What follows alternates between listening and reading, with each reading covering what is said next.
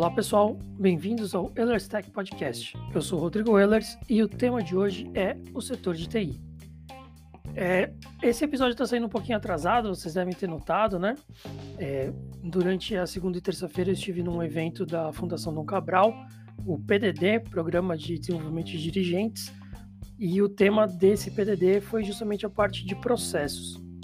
E foi bem interessante porque é, deu uma nova visão de como desenhar processos, encontrar falhas, rupturas, né, que o professor chamou durante o curso, é, e como criar planos de ação que sejam mais eficazes para resolver esses problemas. E durante esse processo, logicamente que você começa fazendo o mapa do, da empresa como um todo, né, da organização, mas você vai descendo os, as camadas, né, que ele chamou as camadas de cebola mesmo, para ir no detalhe dos setores, dos departamentos, enfim, até mesmo dos processos bastante é, particulares de cada setor.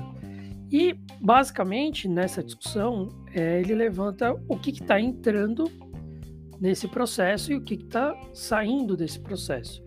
E uma das discussões que ele coloca lá é justamente de que se o processo está tá entregando alguma coisa com menos valor do que recebeu, ou com o mesmo valor, até às vezes, significa que aquele processo não faz sentido, porque ele não está agregando valor ao processo, né, ao, ao produto final. Então, a partir do momento que você tem um processo que ele é muito custoso, ou ele precisa de ajuste, ou ele não precisa existir, né?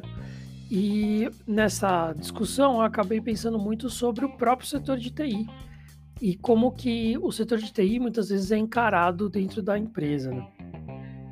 A menos que você seja é, de uma empresa que realmente tem como função serviços de TI, ou seja, é uma empresa de TI, muitas vezes você faz parte de um setor que está dentro de uma empresa com outro propósito. Então, o setor de TI, assim como o setor de RH, financeiro, contas a pagar, contas a receber, fiscal, etc., acaba sendo um setor de apoio, um setor de suporte, né? E isso muda bastante como a gente encara tanto a parte de clientes, né, quanto a parte de produto daquilo que está sendo entregue para a empresa. E é, justamente pensando sobre isso, é, eu resolvi voltar um pouco no que a gente estuda, né, na parte de, principalmente de gestão e governança do setor e tudo mais, que é justamente entender quem que é o cliente do setor de TI e qual que é o produto do setor de TI. E várias várias ideias, né, várias questões surgiram na minha cabeça e eu achei interessante compartilhar aqui com vocês. Então, começando pelo básico, o cliente do setor de TI é normalmente alguém que trabalha na empresa. Né? Então, normalmente são clientes internos. Isso muda um pouco a dinâmica de relação, porque você não vai ter mais uma relação financeira com aquela pessoa, com aquele cliente. Você não espera um pagamento daquele cliente. Então, isso acaba tornando, primeiro, a relação muitas vezes menos interessante, né, para quem está atuando ali, porque quem está cobrando, né, quem está entregando a demanda, o cliente, não vai ter uma barganha, né? Ó, só vou te pagar quando tiver concluído, ou vamos negociar esse pagamento porque esse preço está muito alto. E ao mesmo tempo, não, não motiva quem está recebendo a demanda, porque pensar, ah, eu vou gastar tempo para resolver esse tipo de, de demanda, né, para entregar esse produto final para o meu cliente, mas eu não vou receber por isso. Se eu não fizer essa demanda, o meu salário vai ser o mesmo no final do mês. Então, a motivação acaba sendo prejudicada por conta disso. Mas, ao mesmo tempo, é, você tem, é, por conta dessa dinâmica, menos estresse, menos atrito. Porque, afinal de contas, justamente por você não ter essa questão é, monetária envolvida, permite então mais flexibilidade de prazo, mais negociação, melhor entendimento da casa, da, do caso né, ou da causa e com isso atuar de maneira mais eficiente. E aí a gente chega para a questão de qual é o produto de TI. E esse ponto, é, toda vez que eu penso sobre ele, realmente é muito difícil de determinar. Por uma questão muito simples, a gente encara muitas vezes o setor de TI como sendo um departamento que basicamente atende chamados. É o menino do TI que vai lá e resolver o problema da impressora, é, resolver o problema na internet que não está conectando, ou às vezes é, me ajudar com uma fórmula do Excel que não está fazendo a conta que eu preciso. E essa é uma visão muito limitada e até um pouco é, limitante do setor, porque acaba realmente deixando o setor com uma visão de que é um custo, é um gasto para a empresa e que por conta disso não faz sentido eu investir no setor, eu investir em tecnologias para aquele setor, investir em pessoas dentro daquele setor e tudo mais. Então, é, quebrar esse paradigma de que o produto é apenas o atendimento a chamados é um trabalho muito importante do gestor de TI dentro da empresa para que realmente o setor seja visto como uma parte estratégica da empresa. em que sentido? Eu vou citar o caso aqui do Grupo EP, que é um, o, a empresa que eu estou atuando atualmente, então para mim fica mais fácil criar paralelos ali. E eu posso dizer que é, no passado o setor de TI dentro do Grupo EP era, tinha realmente essa visão, né? era visto justamente como apenas um setor que atende chamados, que precisa manter o computador rodando, quase que um mal necessário para a empresa funcionar em tempos de internet. Mas, de um tempo para cá, é, muito dessa visão se mudou, né? foi alterada por méritos diversos né? de várias pessoas que passaram pelo setor e que realmente trouxeram, então, uma questão estratégica para o setor. Olha, se você quer que a empresa cresça, que ela se desenvolva, você precisa, então, dedicar alguém para cuidar da parte de tecnologia. E hoje, né, o setor de TI dentro do Grupo EP já é visto como uma questão muito mais estratégica, tanto que eu, como gestor do setor, ascendi ao grupo de liderança, que antes não estava, né? Antes eu, eu respondia diretamente para o grupo de liderança, mas estava fora do grupo de liderança e hoje é, faço parte do grupo por conta dessa importância que o setor é, ganhou dentro da empresa. E não só como atendimento de chamados para deixar o computador rodando, mas também como uma questão estratégica na definição de sistemas que vão suportar as diversas áreas, de soluções em tecnologia que vão melhorar a, a, a rotina né, de, dos diversos departamentos e com isso trazer mais produtividade para a empresa como um todo, é, do desenvolvimento de soluções né, a partir de problemas que são apresentados pelos setores, é, também de iniciativas de inovação.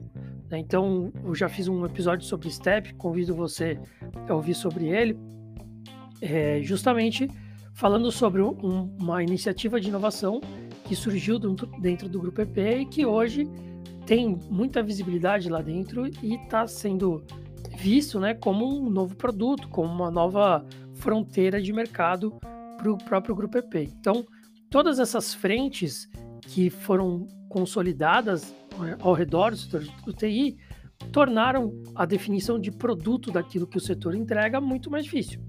Então, hoje, o meu produto não é mais chamado. O meu produto não é mais só chamado.